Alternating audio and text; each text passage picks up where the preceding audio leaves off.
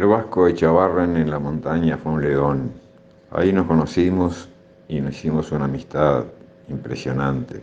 Tenía una pierna destruida y por supuesto nunca pudo caminar y siempre estuvo adentro del fuselaje. Y bueno, yo lo acompañaba, nos moríamos de frío, pero también nos moríamos de risa porque era un tipo que tenía un carácter formidable, chistoso. Al final el pobre Vasco se fue y cuando volví lo primero que hice fue reunirme con sus padres, sus hermanas y su novia para contarles lo que había sido ese personaje en la montaña. Una persona inolvidable y tengo el mejor de los recuerdos.